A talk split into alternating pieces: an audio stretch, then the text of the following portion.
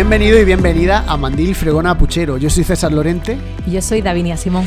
Y somos los presentadores, conductores, maestros de orquesta de este programa que nace desde la Asociación de Mujeres Francisca Cuellar de Ura del Río y que quiere acercar a través de los medios digitales el, mundo rural y en particular la, mujer rural. Eh, poner en valor este mundo, eh, pensar en esas mujeres que nos han hecho ser lo que somos. Eh, y también, bajo este marco, pues hablar de diferentes temas que están de actualidad ahora en el movimiento feminista, como son la concienciación y la violencia de género y el tema que vamos a tocar hoy, que ahora nos lo contará Davinia. En el programa de hoy nos desplazamos a Urraca. En este viaje virtual nos vamos a este pueblo del, norte de Almería, del Valle de la Almanzora, que está ahí encaramado en la falda sur de la Sierra de la Estancia. Es un pueblo que tiene una esencia, las veces que he estado, es como viajar al pasado, es de los pocos pueblos que quedan por aquí, por, lo menos que, yo conozco del Valle, de la Almanzora, que mantienen esa esencia que, que vas por las calles y miras una calle y dices, ostras, ¿estoy en 2021 o estoy en 1970? Y a mí, a mí particularmente me gusta mucho eso. Un pueblo pequeñito de, de 329 habitantes según el censo de 2018. Y bueno, yo desde aquí invito a, que lo veáis por, porque además está en un entorno natural chulísimo y tiene una, una cosa que no sé si has estado tú, que es uno de los tesoros que tenemos en el Valle de la Almanzora y son los, el, eh, el cortado urraca, que se llama, que es...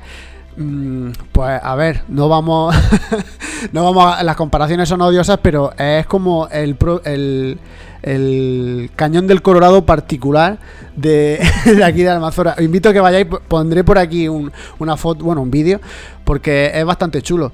Y bueno, no me enrollo más con, con las virtudes de Urracal porque tenemos a gente que nos va a hablar muy bien del pueblo. ¿Quién nos acompaña hoy? Bueno, pues hoy nos acompaña Rosario García, Charo, la vicepresidenta de la Asociación de Mujeres Závila, que está allí en el municipio de Urracal. Y además también nos acompaña eh, Emilia Mateo, la alcaldesa de Urracal. Bueno, hoy nuestra temática principal va a tratar sobre la legislación del cuerpo de la mujer, especialmente eh, los vientres de alquiler. Así que. Bueno, va a ser. Yo creo que va a ser un programa interesante. Así que tenemos ya aquí en la videollamada a Charo y Emilia. Eh, bienvenida a Mandil Fregona Puchero. Buenos días. Bueno, esperemos que esta reunión sea fructífera. Es la primera vez que, hacemos una reunión de esta, pero bueno, esto se aprende. esto va, va, a ir genial, va a ir genial. Eh, bueno, eh, siempre nos gusta preguntar, porque como estamos viviendo unos tiempos extraños, la, idea de este programa era haber podido ir a Urracal y a todos los pueblos los que estamos haciendo eh, estos programas y, grabarlo allí en vuestra plaza y con la, y con la gente de, de Urracas. Pero bueno, por esta situación, pues no, no podemos ser ajenos a la situación y queremos preguntaros, pues, ¿cómo, cómo está viviendo la tercera ola Urracal? La tercera ola a nosotros nos ha cogido de lleno las otras dos olas no nos habíamos enterado, pero esta sí. Hemos tenido hasta 14 positivos en un pueblo tan pequeño. Incluso yo he sido positiva también. Así que en el mes de enero, desde el 18 hemos estado confinados pues hasta el 8 de febrero. Hasta, estamos confinados de todas formas, pero bueno, eso era una tristeza de ver que cada día salía un caso y otro y otro, familia entera, pero no pasa nada. Claro, es que era un pueblo una de las que cogieron el COVID ha estado bastante malita, está recuperándose. Los demás lo hemos, pasado pasajero, pero ella sí que está fatal.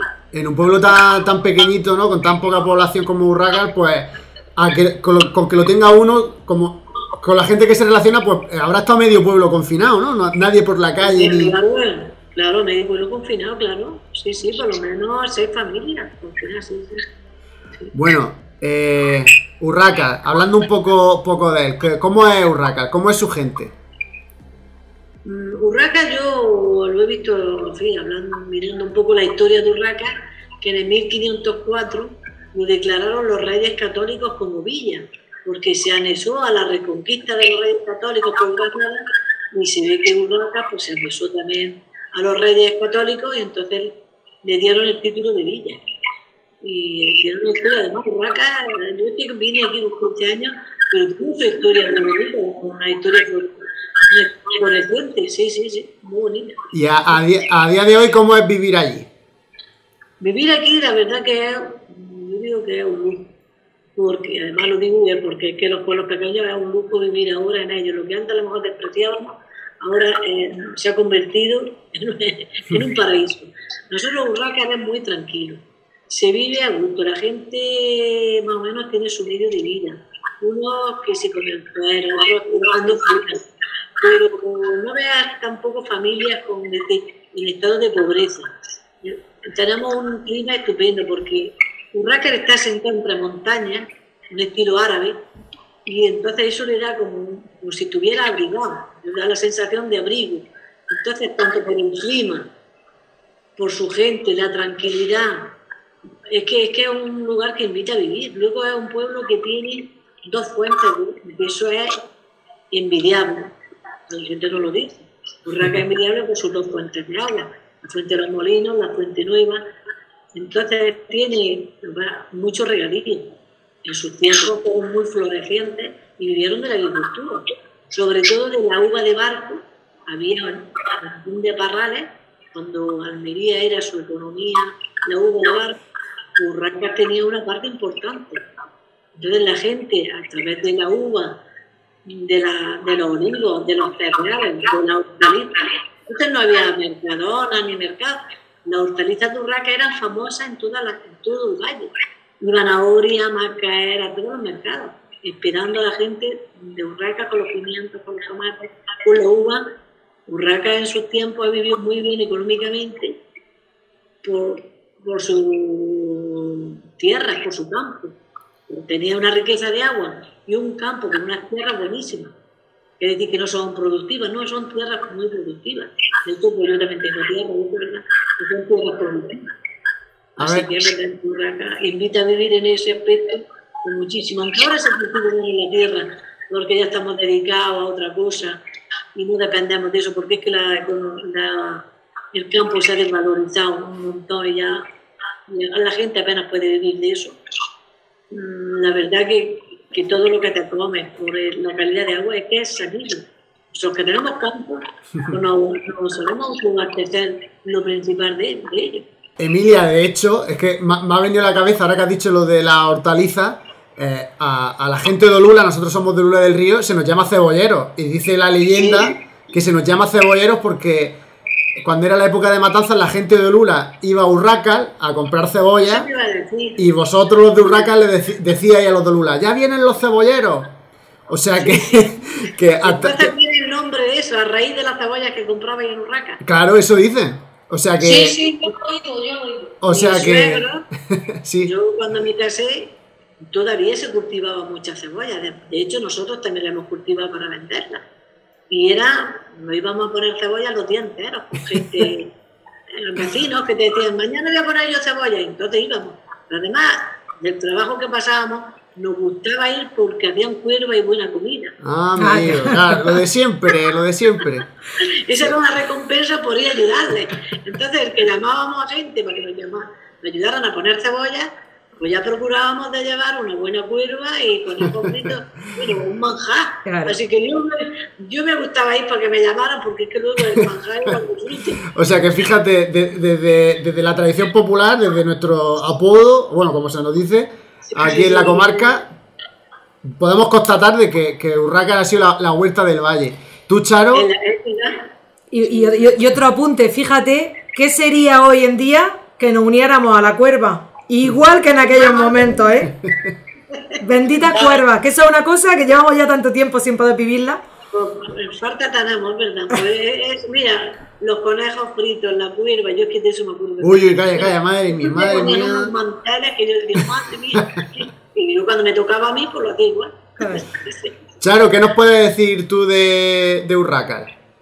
Pues yo no soy de Urraca, pero llevo aquí desde el año 83 y también he vivido de, le ayudaba a los vecinos a poner cebolla. claro, y plantas de pimiento y eso. Y sí he vivido también muchísimas cosas de, de Urraca. He criado aquí a mi hijo y la verdad que muy bien, muy a gusto. pero por las circunstancias de la vida, pues ya mi marido era la TS de aquí del pueblo, Durraca y Somontil, y ya como se ha jubilado y los hijos se casan, pues ya me siento aquí un poquillo más extraña, ¿no? Pero bueno, mm, siempre diré que he estado y estaré mucho, mucho en Urraca y muy a gusto. Bueno, ahí está ahora mismo, ¿no? Sí, Hombre, ella ha sido una de, de las piezas clave de que la Asociación de Mujeres funcionara. Vamos a hablar ahora de eso. Claro, eh, de eso queríamos hablar, Charo. La Asociación de Mujeres. ¿Por qué es importante en un pueblo que haya una asociación de mujeres eh, en Urraca, que estamos hablando ahora mismo de? Bueno, yo te puedo decir que yo eh, no entré en la primera, en la primera, los primeros años de la asociación que fue sobre el 98, 96, 98. yo no entré, pero colaboraba, hacía actividades que empezó todo a raíz de unos cursos que venían de, la escuela de adultos. Eh, vimos que esto funcionaba y entonces creó la que ahora está en el ayuntamiento, Ascensión, creó la asociación y es la verdad que pusimos, pusieron a muchas mujeres mayores porque entonces no había, no, no quería la gente meterse tanto en una asociación, no sabían de lo que iba. Y, ya en, la segunda ya entré yo por circunstancias que ya eran todas mayores y tal, y me metieron a mí como presidenta. Y sí he estado unos 10 años, pero pues ahora lo que pasa es que con los nietos y así siempre estoy más ocupada. Y nada, pues la asociación yo puedo contar que me ha ido bien, porque mira, la primera vez que estoy saliendo ahora en estas videollamadas y ahora mismo por las circunstancias del COVID. Pero a raíz de la asociación yo he conocido a muchísimas personas, he estado en muchísimas reuniones de Baeza, de Córdoba, en Almería, en fin, en todas las reuniones que me llamaban, he asistido. Y, la verdad que me llevo mucha, que, he aprendido mucho, me he comunicado mucho con las asociaciones y como que me he hecho más liberada, aunque yo he sido liberada toda la vida, porque me he criado entre ocho hermanos y no sé cómo decirte, desde los, 14 años quizás estaba trabajando. He estado vendiendo un mercadillo y entonces la verdad que me he relacionado con gente, pero como en la asociación, pues no, no me he relacionado tanto. Para las mujeres del pueblo, el que existe una asociación, el que se lleven a cabo actividades, todo eso, en un pueblo pequeñito como es Urraca, eh, ¿para qué creéis que sirve? O sea, para esas mujeres pues ha servido para, ¿cómo te diría yo?, para unir a mucha gente que antes no acudía a ningún centro, ahora tenemos el centro de la asociación y todavía cuesta, ¿sabes? Porque hay personas que no, ¿cómo te diría yo?, que no asimilan esto de las asociaciones, pero bueno, poco a poco la vamos metiendo, es verdad que colaboran en muchas cosas y no hay queja de ello, la verdad que no. Pero ahora llevamos dos añillos entre el COVID y, eso estuvieron arreglando la asociación, tampoco podíamos reunirnos. Pero en fin, a ver si ahora esto otra vez progresa y vamos juntándonos. Pero yo creo que ha ido muy bien. A raíz de, de la asociación se han, unido, muchas mujeres. Emilia, ¿cómo lo ves tú como alcaldesa? ¿Qué papel dinamizador tiene una asociación de mujeres? Pues yo es que he convivido con Charo todos los años que ella estaba. Hemos estado ahí al pie del cañón, aunque no estábamos en la ejecutiva, pero éramos, éramos las que teníamos que asistir, por las 20 o 30 mujeres, incluso hubo 30 o 40 mujeres, incluso asociadas. Me acuerdo de haber pagado hasta 60 mujeres a la cuota. Sí. Y, un papel importantísimo que hacíamos. Pues era, es la asociación que más, que más ha funcionado. Y la verdad es a mí como alcalde, no, no yo como alcalde, alcalde, yo ojalá, yo lo digo por este tiempo que estuviera funcionando, porque teníamos un montón de proyectillos para hacer. Y nosotros lo que más le gusta a la gente es que hacemos alguna actividad y luego pues ellas conviven con nosotros todo el día, porque ya te canté y dice, bueno, pues vamos a hacer el almuerzo, a hacer la vivienda, y la gente ya está todo el día conviviendo con, con nosotros. Y entonces, sobre todo, la convivencia. Ha habido hasta 70 mujeres inscritas en la asociación. Que 70 mujeres eh, eh, en un pueblecillo como es Urraca, que no tiene muchísimos habitantes, son muchísimas. Sí, porque las que son de aquí, pero viven fuera, también estaban asociadas. No solo las que vivían aquí. Exacto. Oriundas de aquí, viven en Almería, incluso en Granada o Barcelona, y estaban asociadas. Pero cuando venían en el verano, como se les cogía aquí, dije, pa, somos socios, tenemos derecho por ahí. Y luego le encantaba la cena de Navidad, la cena que se hacía, pues, si yo creo que nos apuntábamos por ahí en la cena. Claro. Claro, es que, es que, claro que, que es ir a la cena, pero es convivir, es salir, tener tu espacio de ocio. Salir, te arreglaba, la gente le gustaba porque se arreglaba. Y entonces, pues, como no hay muchas cosas en los pueblecillos, esto no servía de válvula de escape. Claro. Totalmente, totalmente. Sí, sí, sí, sí. Bueno, ya comentando un poco el papel de las asociaciones, nos vamos a adentrar eh, en una pregunta que queremos lanzaros y, la temática que vamos a tratar ahora, hoy en día la tenemos sobre la mesa. Eh, me gustaría que nos dierais vuestra opinión sobre la gestación subrogada, los vientres de alquiler. ¿Qué pensáis como personas de la sociedad, como mujeres, como pertenecientes a una asociación de mujeres? Emilia como alcaldesa. Eh, ¿Qué podríais, qué pensaríais? Eh, Charo, ¿qué piensas sobre eh, el tema de los vientres de alquiler? Vamos a ver, yo la verdad que como no lo vivió cerca, mm, no tengo experiencia, pero por lo que se oye y explican, yo para negocio no lo veo bien. Pero si hay un, un matrimonio o pareja que no pueden tener hijos, pues la verdad que yo, y si me pasara a mí en mi propia familia, es que lo pediría. Yo, mira que te diga, no, no me gusta, hablando claro. Porque luego los otros días también vi en la televisión una madre, que además está saliendo, Claro. que ya no quería deshacerse del hijo. Y, y decía, no, es que de mi mujer y mío, y ella no quería soltarlo. Entonces, mm, yo es que, claro, como madre de hija y como mujer, yo decía, madre mía, cuando tú pares un hijo como madre y que te lo quiten. Pues la mujer, la muchacha, yo, vamos, es que me dio una piedra cruz de la cabeza. Entonces, pues hay que tener sangre fría y la mujer que lo hace, por necesidad económica, no se sabe las circunstancias de cada persona. Pero no estoy de acuerdo con, la, con el embarazo subrogado. No. Porque es como la mujer, mm, objeto, como, yo qué sé, de crianza, para darlo, como si el niño fuera un mercado. es- No, no me gusta. La mujer no cuesta mucho parir un hijo. Y entonces que te lo tengan que quitar, pues yo es que el sentimiento de esa mujer lo valoro más que, que a lo mejor los padres que no tienen un hijo, claro, que dicen tenemos falta de ese hijo y están ansiosos y acuden a todos los medios. Y es verdad, no hay que ponerse en la piel de ellos. Pero utilizar a la mujer para el embarazo, para dárselo, pues no lo veo.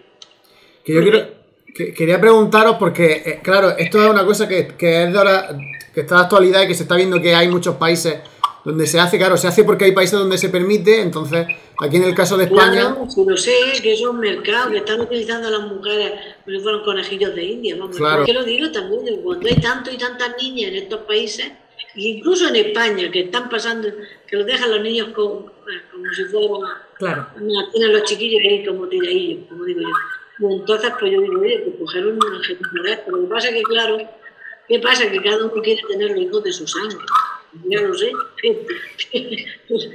La verdad que a veces deberíamos de plantearnos la humanidad. Sí, C- sí, ¿Cómo, sí. cómo estamos funcionando como humanidad? Charo, iba a decir algo, ¿tú recuerdas algún caso?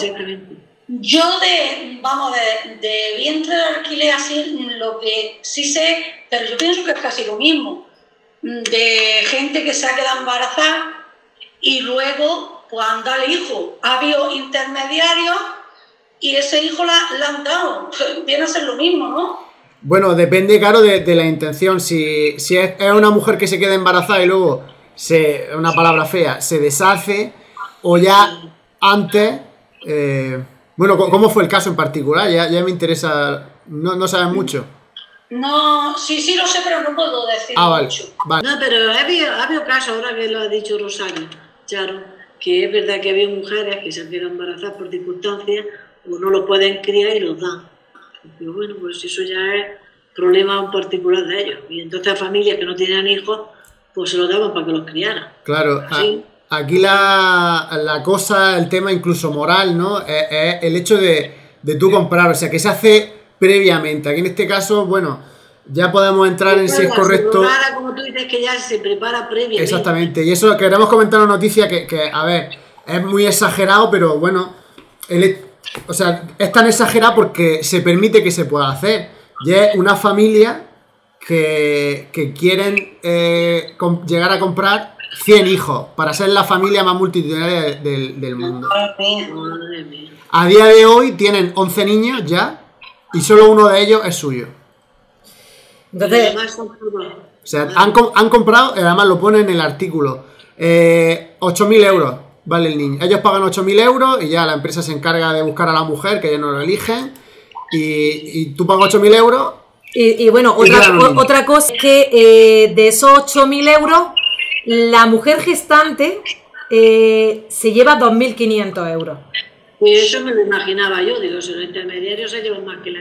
Y entonces eh, te habla pues de eso, de que al final eh, son en Ucrania, son mujeres que no tienen nada y tienen... O sea, lo que deberíamos de plantearnos es cómo- por qué una mujer llega a tener que hacer eso. Así, así que a lo mejor lo que se debería de actuar La es necesidad que tiene. la necesidad que tiene, porque hasta qué punto, hasta qué punto se- tenemos que llegar los humanos pa- para sobrevivir. Es que pero, como yo digo, esto también pasa porque hay una demanda. O sea, que, que tiene eh, esa- esas, esas personas que tienen en la cabeza para querer poseer de esa manera, comprar, comprar un niño por 8.000 euros como el que se compra un coche. Porque quiero tener 100 coches. O sea, mm, que es como, como yo digo siempre, cuando hemos tocado también el tema de la prostitución, que nos vamos al problema, como ya a- al problema en sí, pero a lo mejor se puede atajar con, con educando ¿no? en la demanda, que, que la gente entienda que tú porque tengas dinero no tienes por qué poseer una vida. Pues en este caso son dos vidas, porque es la de la mujer gestante durante nueve meses y, la, y luego la, la- la vida de la persona, o el, el chico o la chica que- que, nazcan, claro. Claro, lo que yo. Estamos en un mundo que hemos perdido valores humanos y les da igual comprar un niño como que compra un coche o que compra una tele. Claro, Charo, yo entiendo que cuando hablábamos al inicio, que había explicado, eh, sí que eso a lo mejor es un debate que, que se había podido eh, hablar. De hecho, yo, por ejemplo, con mis amigas lo he comentado y entiendo a lo mejor que Charo era lo que querías decir. Cuando, por ejemplo, una amiga yo comentaba y me decía que si su hermana no pudiera tener hijos y le dijera que quiere tener un hijo, como que lo haría, eh, entiendo, porque tú hablabas, o sea, no de, for- o sea, de forma altruista. Para, para negocio no. Claro, ahí es donde está la legislación y de hecho lo- los, partidos políticos que en algún momento también han, han defendido la legislación también se centran en estos casos, ¿no? Bueno, si yo tengo una hermana o tengo una, una amiga que, que me puede echar porque yo no puedo quedarme embarazada, pues dicen que, que se, que se legisle también para, para esos casos. Pero claro, como dice Davinia, hay, hay, otra, hay otras maneras, ¿no? Hay muchos niños que necesitan una familia y que por el hecho egocéntrico de decir que sea de mi sangre, ¿no? Pues estamos dejando también ahí a... No, si ya estamos, mercalizando personas humanas, porque que te- ya que estamos. Yo digo, ya no. ¿Qué queda, ¿Qué queda ya que hacer más? ¿Qué queda ya más? Claro, si Estamos ya como en la época de los esclavos que los vendían. Claro. Pues, pues Sí, lo he leído en algún artículo, son estas empresas, es que ya son, realmente son viveros. Porque ellos buscan a las mujeres, entonces tienen... Tú vas a esa empresa y te voy a dar un niño, entonces tienen a un montón de mujeres embarazadas que... Claro, como si fueran chinas de cría. Sí, como si fuera un invernadero. Charo, ¿tú querías apuntar algo más? Se me ha ido.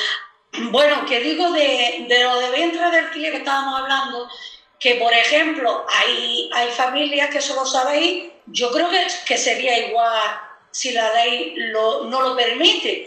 Si tú, es lo que hablaba te- tienes un familiar que quiere tener un hijo, una pareja y no puede, a veces se, se pone una abuela o, o- o una hermana para darle ese hijo a su familia.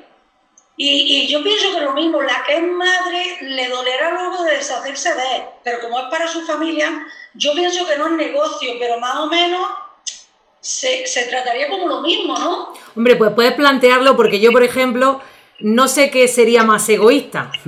Que, que si mi hermana me pidiera que le pariera un hijo o yo no parirle de, eh, un hijo de mi hermana. O sea, es que al final, eh, ¿a quién pone e, esa mujer? Tiene que. Yo es que a lo mejor hablo desde una posición como madre. Yo creo que eso no lo haría nunca en la vida, después de haber dado a luz. Ni permitiría ni se lo pediría a otra persona. Mira, mi, no, yo soy hija de ocho, o sea, mis padres tuvieron ocho hijos. Y, y bueno, había un familiar que no tenía y le decía que por qué no le daba, le, le daba uno para ponerle su nombre y para todo. Y mi madre, por la verdad, se enfadó mucho porque tú tienes ocho hijos, pero los tienes que querer a los ocho, pienso yo. Hombre, por supuesto, por supuesto, por supuesto. O sea que efectivamente esto es una cosa que viene de lejos. Como lo he preguntado antes. Sí, sí, viene de lejos. Mi madre, nosotros somos nueve hermanos. Adiós. Nosotros somos, somos nueve hermanos. Y una de mis hermanas menores, pues yo me acuerdo que un matrimonio de aquí que no tenía hijos, pues se lo planteó a mi madre. Ostras. Ay, ¿por qué no dejas con la niña que.? Eso me acuerdo que mi madre me lo, nos lo contó así como de paso, como diciendo, pero esta mujer, no sé cómo tiene la cabeza, dice, ay, nos dejarías la chiquilla, la criábamos con tu madre mía, es suya, pero nosotros la criábamos con tal como si fuera nuestra, siempre sabiendo que mi madre era su madre. Y le dijo, dice, mira usted, no me diga eso ni en broma. Mira, al final, al final sí hemos encontrado. Mejor, hambre no van a pasar, que no comes cosas de lujo, pues, oye, pues nos apañábamos con unas patatas cocidas. Pero ellos decían, pues tantos hijos y yo ninguno, pues se querían llevar a mi hermana pequeña, pues decir, pues la criamos nosotras, y cuando vengamos nosotros de fuera, pues la ven a ustedes. Sí, bueno, sí. Pues al final sí, Sí, sí, claro. sí que viene de. No, no, es que eso al final se ha- eh, yo lo he escuchado, vamos, de hecho tengo un caso cercano de una cosa similar de, eh, pues de, una, de, una, de una adopción, no adopción legal, de, de una persona. Sí, sí, al final esto es, es dinero, ¿no? El que tiene dinero se cree con la potestad de, de- de hacer lo que quiera históricamente, ¿no? Porque ahora me viene también la cabeza, pero es otro tema ya que también daría para otro programa, es el niño de los, el caso de los niños robados, ¿no? Que tú Ah, tenías un hijo y te decían que se había muerto, pero realmente era alguien que había pagado y se lo habían Sí, llevado. que siempre, sí, la lleva, años ya la mercantilización de, de, de, de- De personas, de personas, sí. Pues bueno, ha sido una, una mesa redonda bastante chula, ¿eh? Me ha gustado, hemos desentrañado que esto viene de lejos, o sea, hemos llegado a, Sí, a una conclusión, aunque pueda haber gente que esté de acuerdo o en desacuerdo, pero lo que está claro es que es un tema que es muy que de, de especial importancia hoy día. Y bueno, esperamos que la gente de casa, pues, eh, se haya, le haya parecido interesante y haya meditado, que, que es sobre todo lo que queremos, que la gente piense sobre, sobre estos temas. Y bueno, quedaos aquí porque continuamos con el programa.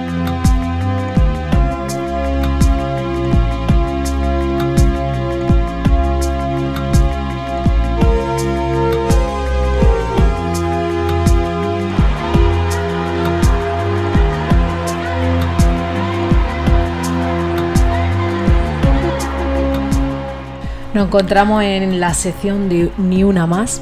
Eh, es una sección en la que siempre intentamos visibilizar eh, y personalizar un asesinato y, y dejarlo de lado como un número, sino como una persona que ha sido asesinada a manos de su pareja o de su expareja.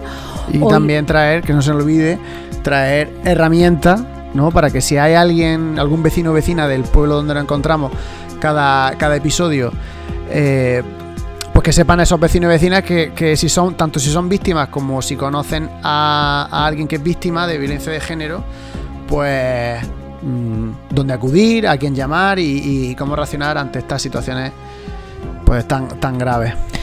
Bueno, hoy traemos a, a Ana Belén Jiménez Hurtado. Eh, era una mujer de 44 años que fue asesinada el 3 de octubre de 2017. Eh, era ayudante de comedor eh, en el cole, pues ayudaba en el comedor escolar. Tenía dos hijos, uno de 18 y otro de 14 años.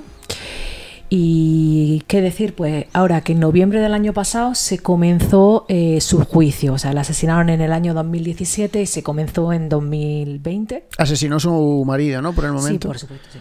Y estaba en trámite de divorcio, ¿no? Claro. Destacar que Sí. estaba, pues, que estaba en trámite de divorcio y deberíamos de cuestionarnos mm, la protección de, de- de- de esas víctimas de violencia cuando deciden de dar el paso. Eh, estamos dando esa protección integral. eh, ¿Cómo se mide eh, esa realidad que tienen, ese peligro en el que están? Es algo muy complejo, César. Mm. Bueno, también eh, me gustaría decir algo y es que mira nos decía la posición de, la posición de la defensa del abogado del marido que querían quitar eh, la retirada de agravantes de género y ensañamiento ¿Por qué? Porque él había dicho que había explicado por qué la había matado y que había sido con alevosía. O sea, alevosía quiere decir que se ha matado a una persona sabiendo que esa persona no podía defenderse. De hecho, la mató por detrás con un martillo. ¿Conocéis vosotras algún caso? Yo sí. Cuéntanos, sin decir nombre, que, cómo, cómo, ¿cómo fue? Un poco para... Bueno, yo, yo desde que estoy aquí en el pueblo, eh, me refiero a que se haya visto y, se, haya buscado ayuda, ¿vale? Vale, sí, sí, claro. Que hay casos, lo que pasa es que hay casos que ya no es violencia, es como se dice, psicológicamente. Claro, claro. Claro, que también queremos sensibilizar en ese sentido. Sí. En el caso ese que hubo, yo sé que llamaron al ayuntamiento aquí y se tramitó a través del ayuntamiento a los servicios de armería, a Diputación, al Departamento de Mujer. Eso es el que, el que pasó aquí y se solucionó muy bien. Y luego yo he conocido otro que se intervine yo y llamé precisamente a Yolanda y a través de Yolanda, del Centro de la Mujer, pues lo hemos solucionado y te digo que ha ido perfectamente. ¿Podrías comentar un poco las circunstancias? Porque, porque a lo mejor eh, eh, lo que decimos, que lo que tiene la violencia machista ¿no? es que, está tan interiorizada por todos que muchas veces no somos conscientes de que, eh, de que eso que no está haciendo esa persona es violencia, que es acoso psicológico. Entonces a lo mejor cuenta un poco el caso para ver si hay alguien que está en esa situación. El primer caso mm, era, era violencia, como te digo, malos tratos en el primer caso.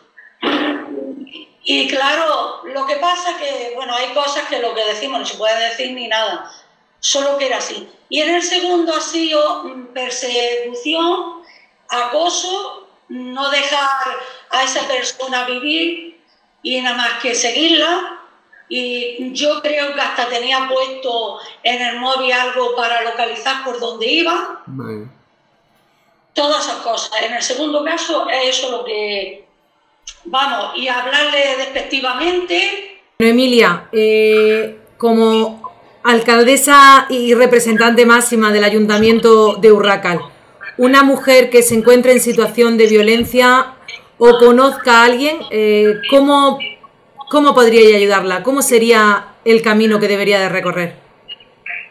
Hombre, como aquí para todas las cosas, como somos un pueblo pequeño, a todos seguros de aquí. No solo la violencia de género, pues más la violencia de género, en un momento que una mujer tenga problemas y tenga violencia, debe de a nosotros, siendo como somos mujeres, que, que, nos, que estamos más sensibilizados a ese problema. Eh, igual que si tuvieran hombres, si los hombres también lo mismo. Y entonces nosotros desde aquí le ayudaríamos y nos pondríamos en contacto con, el Instituto de la Mujer, Asuntos Sociales y todos los organismos que hay precisamente para la violencia de la mujer, que no se quedarían desamparadas, muchísimo menos. Tendrían el apoyo nuestro primero. Y claro, sobre todo siempre desde el anonimato, ¿no? Que esto hay que dejarlo... Eh... Claro, siempre desde el anonimato, porque no se puede tampoco dar nombre de nadie. Pero si hay algún caso que han acudido a mí no como alcalde, por más obligación tengo y más responsabilidad, pero como persona, gente que lo ha necesitado, yo le he ayudado. Porque luego pasan una depresión y se pasa más. Totalmente. Bueno, pues ahí a la casa del pueblo se puede acudir y la acompañarán en todo su proceso y, le abrirán todas sus puertas y, todas y le cubrirán todo lo que, lo que esa persona necesite. Y bueno, nos vamos con nuestra última sección, que nos gusta siempre acabar con muy buen sabor de boca. Eh, vamos a ver eh, estas referentes desconocidas.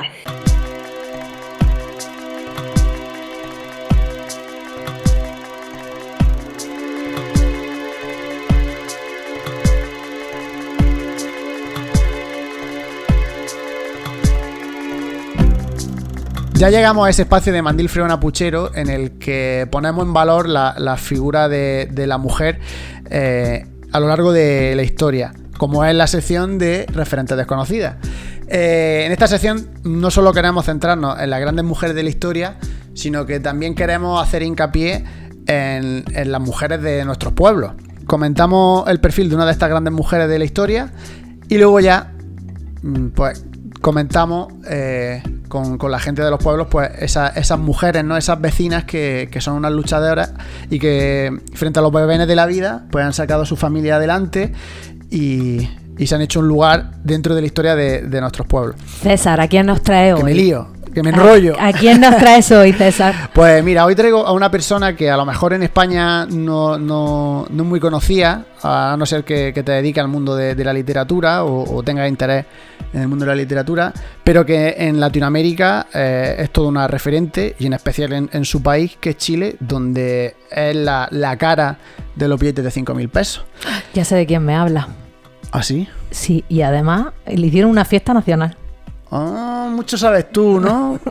pues estamos hablando de Gabriela Mistral, que fue una poeta, diplomática, profesora y pedagoga chilena y que, entre otras cosas, de- fue eh, la primera mujer en Latinoamérica en ganar el Premio Nobel de Literatura. La primera y la única, ¿no? Sí, porque hasta ahora todavía no ha vuelto a ganar ni- ninguna mujer allí el, el Premio Nobel de Literatura. Y fue la segunda persona en ganar un premio Nobel en la historia también de Latinoamérica en general. Y, y bueno, eh, como todos los perfiles que estamos viendo en estos programas, pues era, era una educadora, ¿no? Era profesora, así fue como empezó. De hecho, ya con 15 años, eh, estando en el instituto, eh, era colaboradora, echaba una mano en una escuela, allí por donde ella vivía. Y, y bueno, acaba su estudio. Pues durante esa primera juventud se dedicó a llevar la educación a los pueblos eh, perdidos de, Chile, porque Chile es un país que eh, es inmenso y había muchas poblaciones a las que no llegaba la educación. Estamos hablando de principios del siglo XX. Eh, entonces, pues iba por ahí a, esas tribus eh, indígenas que todavía no, pues, no, no habían, no habían sido los niños educados. Tanto es así que, que hasta llegó a- al punto más austral del mundo, que es el, o sea, a lo más sur donde vive alguien, allí ya casi cerca del, de la Antártida, y hasta allí llevó ella la educación. Y claro, mm, ya con este perfil que ella tenía de, de llegar a los sitios más recónditos, pues eh, en 1922 le llama el gobierno mexicano para implantar a nivel nacional un sistema educativo. Eh, Es curioso, César, porque ahora eh, sí que mm, por redes sociales podemos saber lo que hace César e- en Olula y puede llegar a, a cualquier parte del mundo. Pero eh, imagínate qué importancia tendría la labor y lo que estaría haciendo esa mujer para que eso pudiera llegar al oído de todo el mundo y a una mujer se propusiera eh, llevar un, un- un proyecto así. Y también otra cosa que me llama mucho la atención y es que ah, muchas de las mujeres que, que- que estamos eh, explicando su biografía y le estamos dando voz y luz, eh, eran maestras. Sí, educadora. y la importancia que tiene la educación. Sí, es que la educación al final. mm, o sea, eh, todo. O sea, hoy somos lo que somos porque ha, ha habido gente a la que desde pequeño se, la- se le han enseñado las inquietudes. ¿no? Incluso al, al que inventó el ordenador fue un niño pequeño que no sabía nada. O sea, que tuvo que haber un maestro o una maestra que le enseñó a. a, pues eso, a, vivir, ¿no? A leer. Y, es fundamental esa labor y que nunca se le da la importancia que tiene. Y, y bueno, eh, tras esto, en 1922, cuando empieza ya, cuando se va a México, eh, ya deja de un lado el mundo de la enseñanza y es cuando empieza su labor política. Eh, llega a ser cónsul en Madrid, en Lisboa, en Petrópolis, en Nápoles y ya por último en, en Nueva York, que es donde termina su vida. El Nobel de Literatura lo ganó en 1945 y, bueno, pues fue ya en esta época de, mm, eh, de política y de diplomática, pues bueno, ya e- era una, una bandera para Chile. O sea, has comentado tú antes que se hizo una fiesta nacional y es que es verdad, eh, ya cuando ella tenía 60 años, bueno, estaba, era ya mayor, eh, no iba mucho por Chile y llegó a, a principios de, 1905 de los 1950 y Volvió a su casa y... volvió a su casa, hicieron fiesta nacional. O sea, ese, ese día el país se paró porque ella volvía a, a su Chile natal. Eh, muere en 1957 en, en Nueva York, ya llevaba unos años con, bueno, sufriendo enfermedades, pero hasta sus últimos días eh, fue una, una ferviente defensora de los derechos humanos y, y como digo, ya mm, estando ella mala, ¿no? sufriendo ya eh, enfermedades, llegó a decir, eh, yo sería feliz si vuestro esfuerzo por obtener los derechos humanos fuera adoptado con toda lealtad por todas las naciones del mundo. Eh, ese perfil de, de mujer luchadora hasta los últimos días como le pasó a... Y, y no, y no a, a poca escala. O sea, quiere eso para todo el mundo, ¿eh? Sí, sí, Eh, sí. eh, qué perfil de cuidadora. Sí, son mujeres que, que- que mueren con, con las botas puestas porque Carmen de Burgos, que está en el, el episodio 1, mencionamos su biografía, también murió dando una charla. O sea, le dio un infarto del corazón. Ella eh, era una mujer que tenía un Problemas de, de problema corazón. del corazón y ella siguió la defendiendo los derechos de, de los seres humanos, porque no era ni hombre ni mujer, era defender los, los derechos de, de los seres humanos hasta sus últimos días. Bueno, qué pedazo de mujer hemos visto. Y de esas pedazos de mujeres es de quien queremos hablar, ¿eh? En Urracal. ¿Qué mujer, qué referente desconocida podríamos comentar o hablar? Para vosotras, ¿qué mujer ha sido importante eh, eh, en vuestra vida, en vuestra vida o la tomáis como referente? Hombre, siempre tomamos como referente a nuestras madres. ¿Para qué te vamos a decir? Sobre todo yo te digo por la mía, con nueve hijos. nueve hijos. Criar- nos cuatro, yo soy la mayor, y cuatro más mayores, y luego a los diez, no, a los seis años vino yo digo como otro, otro, niño. Entonces mi madre para sacarnos adelante, yo sé, yo decía, madre mía, como decíamos nosotros, qué virguerías tenían que hacer para, para sacar a tanto niño adelante. Es verdad, yo me acuerdo que nos ayudaban familiares nuestros que venían de Barcelona, eso no se nos olvida. Todos los veranos pues venían los, como decíamos, los catalanes a las casas y nos traían un montón de ropa, así que nos vestían prácticamente ellos. Porque o bien se les quedaban a ellos las cosas pequeñas, pues venían cargados, vamos, es que yo prácticamente nos vestían ellos. Pero claro, yo tengo que comer. Y yo cuando me fui a estudiar en una escuela hogar, que entonces no íbamos a la escuela hogares, pues tenían que sacrificarse a lo mejor lo que a mí me tenían que dar para pagarme el viaje, lo tenía que quitárselo a mi hermano, así que no había, no había más. Y, en fin, que nosotros también hemos pasado dificultades, no de comer, pero económicas muchas, porque no había. Es verdad. Claro, yo esas madres referentes, ahora veo a mi madre tan a gusto, lo digo colocado un momento, digo, madre mía, ya te lo merecía. Es- Sobre todo la figura de, de esa- de esas madres, ¿no? Que no solamente se encargaban del, del cuidado de los hijos, sino que también echaban una mano en el campo, trabajaban igual con las bestias Sí, en el sí, campo, sí. pero luego también la, la carga mental de que el dinero lo gestionaban ellos.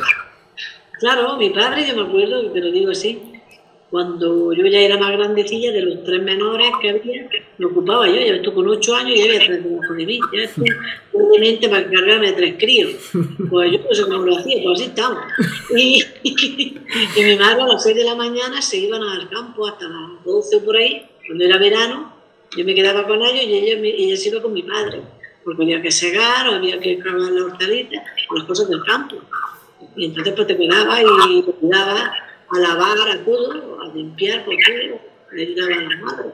Y si ahí había cuatro ovejas, cuatro cabras, pues tenías que ayudarle también si había que ir con ellas mientras ellas hacían otra cosa. Ayudábamos a todo, a la economía, lo que podíamos desde pequeños. Madre mía, eh, eh, se me viene a la mente escuchándote hablar lo que han tenido que pasar eh, esas madres, esos padres, esas familias, y ahora desgraciadamente son quien más le está atizando este- esta maldita pandemia. Y es una pena con lo que han luchado y, y es una pena, ¿eh? una pena muy grande. Y entonces íbamos de cortijo, como te, te decían los mediaros, pues los cortijos. Yo me acuerdo de ir al cortijo en la roya, pues ya estuvimos 10 años, pero nada fueron años felices, fue una época muy buena, y estuvimos muy a gusto. Pero luego, pues, iba de ese cortijo al otro que parecía que tenía más tierra, que podía más, que ellos podían tener más riqueza. Entonces se pasaban a lo mejor a otro que tenía más tierra, que había para el ganado más sitio para pastar, porque tenían agua para regar suficiente. Y yo me acuerdo que por eso yo estoy en Urraca, porque mis padres de la se vinieron a Urraca, a un cortijo grande, mucha agua, muy, que muy rico en tierra y en agua, y se vinieron aquí. Bueno, Emilia, pues fíjate, Emilia, ¿quién eres? Eh, o, o, dónde está y a lo mejor esa postura de luchadora, de ahí viene, de esa gran madre y ese gran padre que te, que te hicieron y te... Sí, viene de ahí, porque es que ya lo ves desde pequeñillo que hay que luchar para, para aspirar. Yo me acuerdo de mi padre, te voy a contar como anécdota, y entonces nos íbamos a la, hacías quinto en el pueblo, quinto de GB, pero para, para hacer la secundaria tenías que irte. Pues entonces sacaron, porque eran las típicas que había en la escuela hogares, tanto de hombres como de mujeres. Y yo me acuerdo que me tocó en Almería, otras le tocaban algo, y yo que me acuerdo que mi padre dice, como no aproveche el tiempo, ya sabes que te vienen a cuidar las ovejas, no sé si te aplicaba el cuento, bueno, ya si no me lo aplicaba, me lo aplicaba pero bien, y decía mi padre, ya cuando llegaba la aproximación, de, no, si ella está deseando de irse. No, mira, título personal, te voy a decir una mujer que hoy mismo, pues dando la vuelta, ah, ¿qué mujer me referiría yo? Y todavía vive, que le decimos Serafina. Serafina era del estanco, porque esta, esa mujer yo me acuerdo de hacerle cosas en su casa, y es que es una mujer para tener referencia. Su padre tenía la imprenta, era la imprenta más importante que hubo aquí en el 1925, la exactitud, y no sé si cómo se llamaba la otra, la económica o algo así, pero la exactitud sí. Y entonces me acuerdo que ella llevaba las máquinas llevaba la casa, dice, llevo el estanco, llevo los hijos, llevo los abuelos, llevo... estudiosa, una erudita de lo que no te puedes imaginar. Esa mujer era un encanto de mujer. El teléfono, lo llevaba todo. Tenía gente a su cargo en el teléfono, en la imprenta, mm, lista. Yo digo, madre mía, y sus hijos son los talentos. Eh, ahí le damos, le, damos su, su la gratitud a, a Serafina, ¿no? Sí, sí, sí, sí. A Serafina. Sí, sí, Muy bien. Y le mandamos un beso y un saludo si, si nos ve. Y a su familia. Charo, para ti, ¿quién podría ser una persona o alguien que tenga en mente como referente? Bueno, yo, como ha comentado nuestra alcaldesa, eh, pienso que toda aquella mujer que ha sido, que ha hecho lo que ha querido por vocación, no por obligación, porque antes te obligaban. Mm, aquí en cuanto a lo que se habla de la mujer el día de hoy, te obligaba a trabajar en todo, a criar hermanos, a criar hijos, pero la que es por vocación es toda aquella que ha conseguido subir muy alto, quiero decir, en cuanto a estudios y a todo lo que ella se ha propuesto hacer. Porque antes era solo el campo, es verdad que las mujeres era tener hijos, el campo y el marido pero hoy, gracias a Dios, con los estudios, hay muchas mujeres que se están haciendo y no sé cómo decirte, y yo las celebro porque a mí me gustaría ser como todas esas mujeres. En el caso de hoy, de lo que me pregunta, yo voy a poner a nuestra alcaldesa, porque nuestra alcaldesa ya, ya lo sé, yo lo sé porque es lo que yo viví aquí. Ella ha hablado de lo que ha vivido antes, pero yo en cuanto a ella Puedo decir que ha sido madre, ha trabajado siendo madre en todos los siglos, se tuvo que ir de Urraca a buscar trabajo y su marido, luego ha estado trabajando en correo, se ha sacado su último de bachiller trabajando y con nietos. y qué te digo yo, y ahora hasta incluso a mí me pidió opinión que cómo veía yo presentarse por alcaldesa, digo, tú adelante, que ojalá estuviera. Pues o sea, que qué decir yo de Emilia, para mí Emilia es mi referente como mujer. La verdad que... Esto no me lo esperaba yo, ya lo sé. Pero que hay muchas mujeres, ¿eh? hay muchas mujeres referentes. Pero bueno, yo ahora mismo digo, pues me ha salido esto, no estaba, no estaba pensando ni nada así sobre la marcha. Pero yo veo que como ella hay pocas.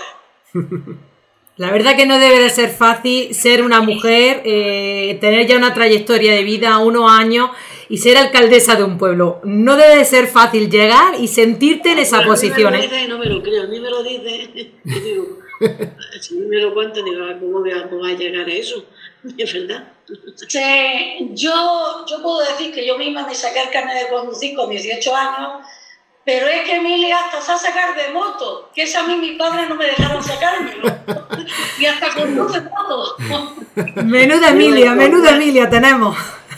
Sí, en correo me acuerdo yo, ya que dice de la moto, en correo pues me dieron la plaza de moto. Cuando probé la oposición me dieron pin, pero después en un concurso de traslado pedí díjola y vinieron a darme la plaza de moto.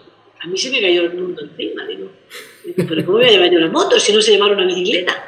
Y no te creas que tenía 43 años, 44, no era ninguna niña. Digo, madre mía, yo lloraba y todo, y dice mi marido, bueno, pues el jefe me dio mucho a- mucha fuerza, que no te pasa nada, que una vez que aprendas, que aprendió esta, que aprendió esta, que te pasa menos. Me tuve que enseñar yo, yo sola, a llevar la bicicleta de mi hija. Acuerdo que decía mi marido, te va a pegar unos gachapazos, bueno, pues pillaba. Y hasta que aprendí a llevar la bicicleta. Y cuando ya aprendí a llevar la bicicleta, me acuerdo que voy a nuestra escuela, ahí en Pérez, vamos dos compañeros, y, veo que el compañero pilla la moto, y casi se dio con, una, un árbol que. Y le digo yo al hombre, yo no me subo, pues entonces pues yo me mato aquí. Y dice, bueno, pues me vine a mi casa a sentarme en una clase de moto. Del miedo que cogí de ver a otro compañero. Pues bueno, pues yo digo, madre mía, pues yo no voy a sacar la plaza con moto. ¿Y cómo voy a llevar la moto? No me hacía falta sacarme, ¿no? porque ya tenía los años de, De coche. juego. Pero tenía que llevarlo, sí o sí, porque te lo exigía, es que venían los jefes y yo, primero el, el jefe me decía, tú con el cochecito, pero claro, tienes que aprender el amor. Y, y claro, yo eso es que me quitaba el sueño. O a fuerza de con la bicicleta, mm, la vespilla que teníamos nosotros, con mi marido en el campo de fútbol. Mi marido se venía allí al campo de fútbol de, de Níjola, hasta que aprendí a llevarlo. Luego parecía, me decían, madre mía, si parece Ángel Nieto. me decían los compañeros, y bajas por aquella cuesta, bajas por no sé qué, de verme lo que va a sufrir, digo, ya, dice, madre mía.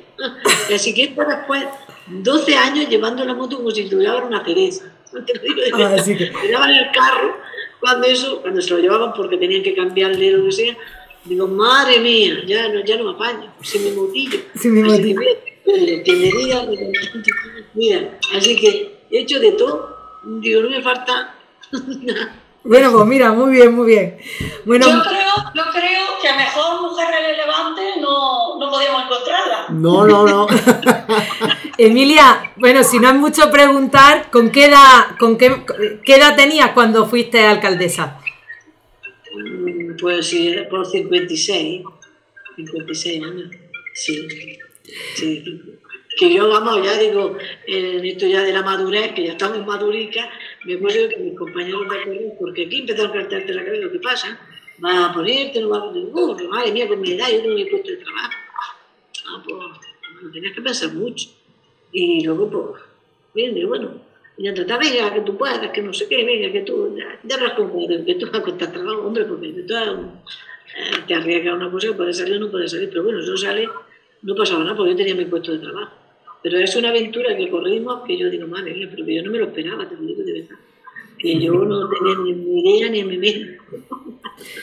Bueno, pues un placer haber estado con las dos. Eh, nos ha encantado echar este ratico. Espero que, que, Contigo también, nosotros contigo también. que le... Que, a la viña, nos meten unos follones, me. Hay que ver a la viña, yo le voy a decir que no me llame más, que yo no tengo tiempo. Lo sabía, por eso os llamo un día antes, para que no penséis mucho. que tenía que estar, cuando hemos llegado, yo nervioso con el ordenador, ahora no entra, no sé qué, digo, madre mía, que está la y no deja parar. Pero que nos gusta como eres. Claro, claro que sí. Bueno, que ha ido bien la experiencia, yo es la primera vez, mira, una cosa más que sé. Eso iba a decir que Emilia Charo, ah, toda vuestra trayectoria vital, pues ahora puede decir que habéis sido tertuliana en un programa. Muy bien, eso, me ha gustado. Claro, ¿no? Un placer conoceros porque yo no, te, yo no había conocido hasta ahora. Esperamos que cuando pase esto nos podamos ver por las calles de Urraca. Hombre, ganas tenemos, ganas tenemos. Tenemos. Y, y hacer una segunda, una segunda entrega de este programa ya en las calles con la gente y, Con la conociendo, gente. y conociendo va esa a tierra. encantar, te va a encantar. Ya se ve la viña que nosotros aquí somos muy, tenemos mucha empatía con todo el mundo. Es verdad. Y además que un pueblo, es un pueblo chulísimo. eh, Chulísimo, es verdad. está, muy, está muy bien cuidado y, y te remite un poco a. Que no es como esos pueblos que hay que, que- que tienen como un halo de- moderno, que tú vas y todavía tiene esencia, es uno de los pocos rincones todavía que, que Sí, tienen esencia de pueblo. esencia, no, además no se la queremos cambiar. Hay que mantenerlo todo, bien Sí, sí, sí. arreglado, pero con su esencia de pueblo. Hombre, yo te diría, Emilia, que el puentecillo ese de pasar para arriba, si lo abríais un poquillo, el de subir con el coche, porque no veas. Eso ¿Cuál también. dices- ¿Cuál dices tú? El de subir para los aparcamientos, que siempre me acabo metiendo por ahí y digo, ¿por qué me habré metido por aquí? El Ah, Porsche. verdad. Ah, sí, porque por ahí no puedes. Ya, ya, ya lo sé. ya lo sé. Ya lo sé. Bueno, un beso y nos vemos, pero es verdad, a ver si nos vemos ya en esas plazas, que es lo que me gusta a mí. El cara a cara. Nosotros, de Urraca. Hombre, siempre, Ah, a vosotros- siempre. A vosotras por atendernos. Eh, cuidaos mucho y, y nos vemos muy pronto. Hombre, ¿cómo te vamos a decir que no? Pues ahora, pues digo, ahora, pues venga, lo que quiera ella. Todos los que oigan y vean este vídeo, pues nada, que aquí está Urraca para que lo visiten. Exactamente. De acuerdo, invitamos a todas las personas. Venga, nos vemos. Desde aquí os invitamos a todos. César Urracal. Qué pueblo Urracal, ¿eh? Sí, eh, conocí el pueblo físicamente, me había pateado sus calles y su, y su campo, pero vamos, mm, me ha encantado, me ha enamorado la, la- la calidad humana de Urracal, me ha- me ha enamorado. Ahora, ojalá abran ya la, fron- la- bueno, las fronteras, sí, como, bueno, las fronteras internacionales también. Pero podamos desplazarnos a todos nuestros pueblos de, nuestro valle y, poder conocer a Emilia y a Charo porque Joder, me, da ganas de, de- de se- de seguir hablando de ese tema de la vida allá en Urraca. Eh, bueno, como siempre decimos, esperamos que os haya gustado el programa, que, que os hayan entrado ganas de ir a, ver Urraca, conocer a, a sus gentes, conocer el, paisaje tan bonito que tiene. Y, y hasta aquí el programa. Em, si no sabemos cómo habréis llegado a este vídeo, porque este vídeo lo suben los ayuntamientos, nosotros tenemos una página de Facebook, estamos en YouTube. Y bueno, sea como sea, si, si que si os gusta este programa y queréis ver más o queréis saber de qué se trata esta iniciativa, pues buscáis en redes sociales Mandil Fregona Puchero.